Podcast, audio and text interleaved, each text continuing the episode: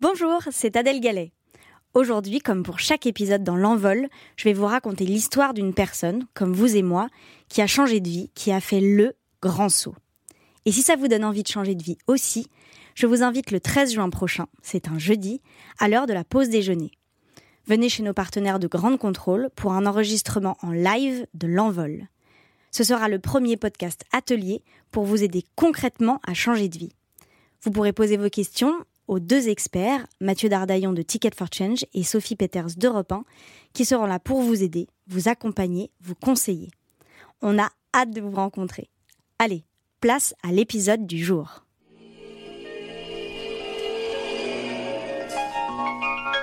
À l'époque, j'avais 38 ans, deux filles euh, pré-ado. Quand euh, j'ai fait ce pas-là, je me suis dit, bon, tu te lances, euh, maintenant t'assumes, quoi.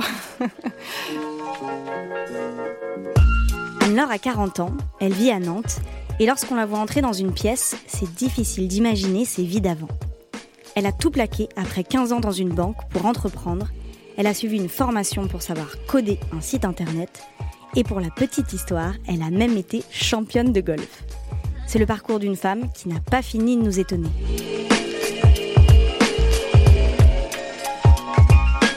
Des changements de vie, vous le savez, j'en ai observé beaucoup. Mais celui d'Anne-Laure, il va forcément vous parler si vous avez des enfants, une famille, et que vous rêvez quand même de changer de vie. Bienvenue dans l'envol.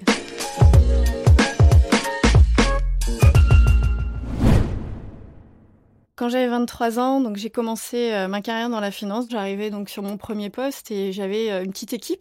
Donc ce qui était amusant, c'est qu'ils étaient tous plus âgés que moi. Ce qui m'intéressait dans la finance, c'était le financement de l'économie. Euh, donc il, faut des financements pour pouvoir faire des choses. clairement, on le sait et quand on entreprend, on, sait que c'est important. en revanche, quand on commence effectivement à faire circuler euh, des flux financiers et que ces flux financiers n'apportent pas de valeur ajoutée économique réelle pour la société ou pour le monde qui l'entoure, ça devient un petit peu euh, compliqué en fait euh, dans son métier de tous les jours. On trouve plus vraiment en fait le, sens que l'on y met. En 2008, on a vécu une période un peu particulière parce que la chute de Lehman Brothers en septembre et toute cette crise financière a beaucoup secoué le monde bancaire et c'est vrai que moi, en tant que salarié, hein, on, était tous en, équipe et on a vécu cette période-là euh, de façon compliquée humainement parce qu'il y avait beaucoup de reproches qui étaient faits. Euh, par euh, l'ensemble de la population et certainement à juste titre. Mais c'est vrai que quand on y met du cœur, qu'on travaille toute la journée et que les équipes en pâtissent, c'est vrai que je ne l'ai pas forcément très bien vécu. Euh, et c'est vrai que ce sont des dérives qui derrière euh, méritent d'être euh, d'être soulignées et aussi d'être régulées.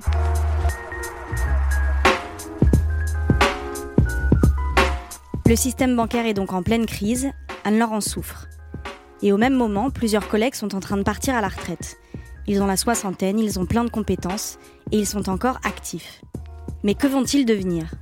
C'est cette question qui pousse Anne-Laure à sauter le pas.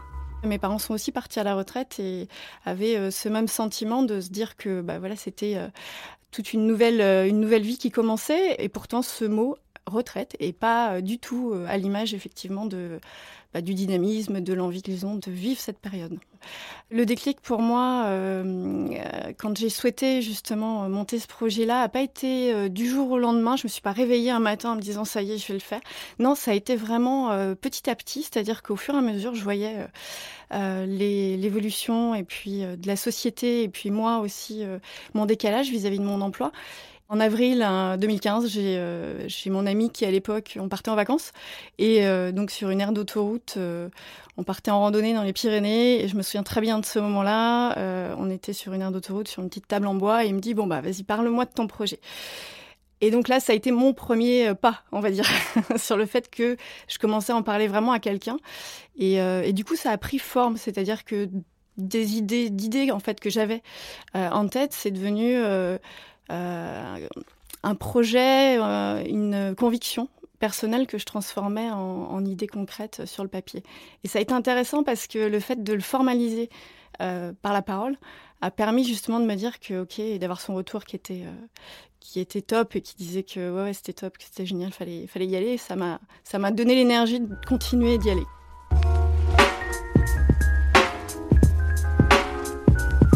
Alors, ça n'a pas été si simple que ça pour quitter mon travail. J'ai commencé à euh, récolter de l'information au fur et à mesure, euh, mais euh, en sous-marin, hein, pas du tout en en parlant auprès de mon entreprise. le soir, le week-end, je commençais à travailler dessus. Et puis quand je me suis sentie prête, en fait, j'ai demandé un entretien avec mon chef. Donc ça, c'est le truc qu'il faut faire. et, et, je me souviens très bien ouais, de ce jour aussi où bah, j'ai appuyé sur ce fameux bouton mail envoyé en disant je, je prends rendez-vous et puis euh, j'avais pas forcément dit pourquoi je prenais rendez-vous donc forcément ça interroge et euh, j'avais par contre méga préparé l'entretien. J'avais fait huit scénarios possibles de changement de temps de travail et autres, de voir un peu comment je pouvais faire. Et en fait, ça s'est super bien passé, c'est-à-dire que il a, euh, comment dire, compris le projet, vu le, la motivation. Euh, et puis, euh, et puis on a trouvé après des solutions ensemble, euh, mais ça s'est pas fait tout de suite. Ça s'est fait en plusieurs, en plusieurs mois. Mais c'était à la fois, à la fois aussi une nouvelle aventure et vraiment une envie, une envie profonde en fait, intrinsèque. Après, la façon dont ça allait se passer, voilà, il y a plusieurs personnes sur notre chemin qu'on rencontre et qui qui nous aident. Et, euh, et ça, je savais pas vraiment à ce moment-là, en fait, quel allait être le chemin. J'avais très peur, bien sûr, parce que finalement, euh, on quitte un boulot où euh, tout est tracé, on a la sécurité de l'emploi. moi, je savais que j'allais devoir effectivement financièrement faire des choix. Par contre, la conviction intime et ce qui était en moi était là, donc une super énergie. Comment mes filles ont réagi? Euh, bah, je leur ai parlé de leurs grands-parents. Euh, j'ai essayé de parler avec des mots simples. Le soutien moral, c'est très important. Quand on sent que, bon, euh, à la maison, on est encouragé, bien sûr. Mais bon, je n'avais pas de doute sur la, la finalité du projet. Je sais qu'elle irait jusqu'au bout parce que c'est une personne qui est déterminée. Au fil du temps, je me suis aperçu que c'était quand même un projet qui était ambitieux et compliqué à monter. Mais bon, voilà, je sais qu'elle ne lâche rien.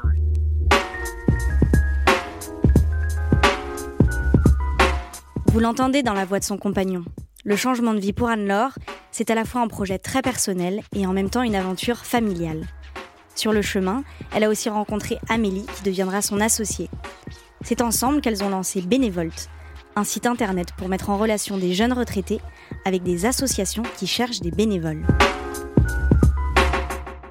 C'est un site de rencontre pour bénévoles et associations, euh, sachant que nos bénévoles, nous, ont, tous plus de 55 ans. On s'attache vraiment à valoriser l'expérience, euh, euh, l'envie de, des jeunes retraités en France. On veut montrer leur énergie, montrer que c'est une nouvelle génération de, de, retraités qui a vraiment envie d'aider et qui, du coup, peut contribuer par leurs expériences à des missions précises. Nous, on inverse un peu les codes, c'est-à-dire qu'on va leur proposer de mettre un profil sur la plateforme et de faire eux-mêmes leur propositions de bénévolat en fonction de ce qu'ils ont envie de faire, leurs compétences. Et les associations vont venir les chercher sur la plateforme, leur proposer de venir euh, rejoindre leur association. Les retours sont, sont hyper euh, positifs parce que euh, ils rencontrent des associations qu'ils n'auraient jamais rencontrées en fait. Finalement, s'ils étaient restés dans leur quartier, ils peuvent pas faire du porte-à-porte dans toutes les associations à côté de chez eux. Et ça crée des rencontres humaines fortes. On est bien loin de l'univers de la banque, vous l'avez compris. Mais cette nouvelle mission, elle demande tout autant d'investissement. Ce qui est difficile, beaucoup de rendez-vous, beaucoup de rendez-vous, beaucoup d'administratifs, beaucoup de travail en soi, on va dire, mais euh, par contre, euh, une belle énergie euh, et aucun regret. Ce qui ferait que je lâcherais cette nouvelle vie vraiment pour, pour rien au monde, c'est vraiment le, cette sensation de pouvoir euh, bah, entreprendre euh, ce qu'on a envie de faire, c'est-à-dire que si on a une idée, on la teste, on y va, et puis on, voit si ça marche, si ça marche pas, c'est pas grave, au moins on peut euh, vraiment entreprendre ce qu'on veut faire et l'impact, l'impact derrière du service. on sait que si le service fonctionne, si les personnes se rencontrent et que les missions se font, derrière on a des super retours et on sait qu'il y a un projet qui a pu avancer.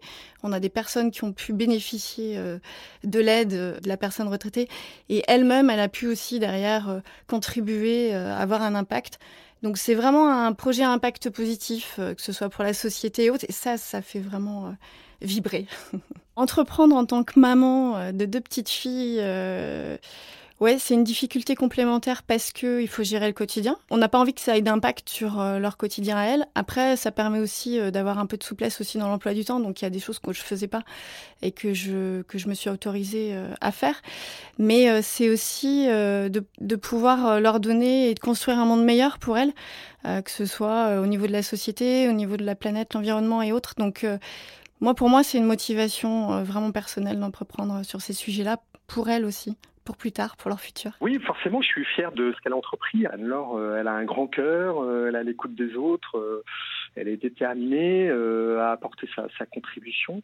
donc, ouais, forcément, j'attends la suite parce que en fait, ça ne s'arrête jamais. On a vu que le haut de l'iceberg, à mon avis, il y a encore beaucoup de choses qui se préparent pour les années qui viennent. Le conseil que j'aurais aimé euh, avoir quand j'ai quand j'ai démarré, quand j'ai entrepris, peut-être que euh, en gros, pour avoir deux, trois euh, succès ou réponses positives quand on entreprend, il faut en entreprendre à peu près 10. Et que finalement, j'aurais peut-être moins pris à cœur les premières réponses négatives ou autres. Parce que c'est vrai, quand on s'investit beaucoup, on a tendance à surinvestir et donc du coup à attendre aussi que les autres personne euh, soit vraiment euh, tout de suite emballée et en fait il faut un peu plus de temps que ça. Euh, donc du coup ouais, peut-être ce conseil là en disant faut vraiment persévérer et les deux trois succès ou réponses positives par contre elles sont elles, elles, elles permettent de continuer la suite et, et, elles sont juste géniales donc faut surtout persévérer et pas pas se laisser abattre ouais, par la première réponse négative. La plateforme Bénévolte a déjà séduit près de 500 associations. Et Anne-Laure a un nouveau défi elle voudrait maintenant aller dans des collèges, dans des lycées, pour partager son expérience et son mantra. N'oubliez pas voilà l'enfant que vous êtes et puis euh, cultivez ça, cultivez euh, vos petits talents du quotidien, vos envies, parce qu'elles reviendront. Donc euh, voilà, ce serait la prochaine étape.